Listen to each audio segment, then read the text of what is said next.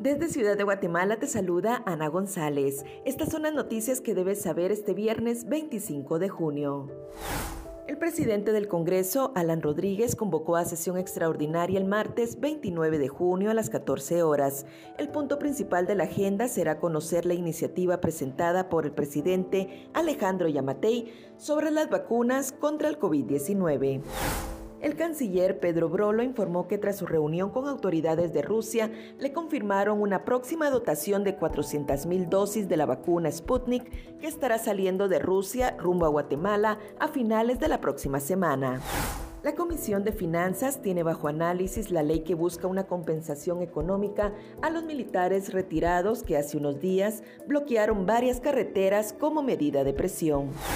En noticias internacionales, la empresa estadounidense Atena Bitcoin comenzó el proceso de instalación en El Salvador de varios cajeros automáticos para realizar operaciones de la criptomoneda.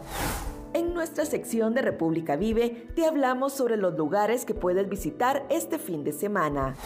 Eso es todo por hoy. Para mayor información, ingresa a república.gt y mantente informado sobre las noticias del día. También nos puedes seguir en redes sociales como República GT.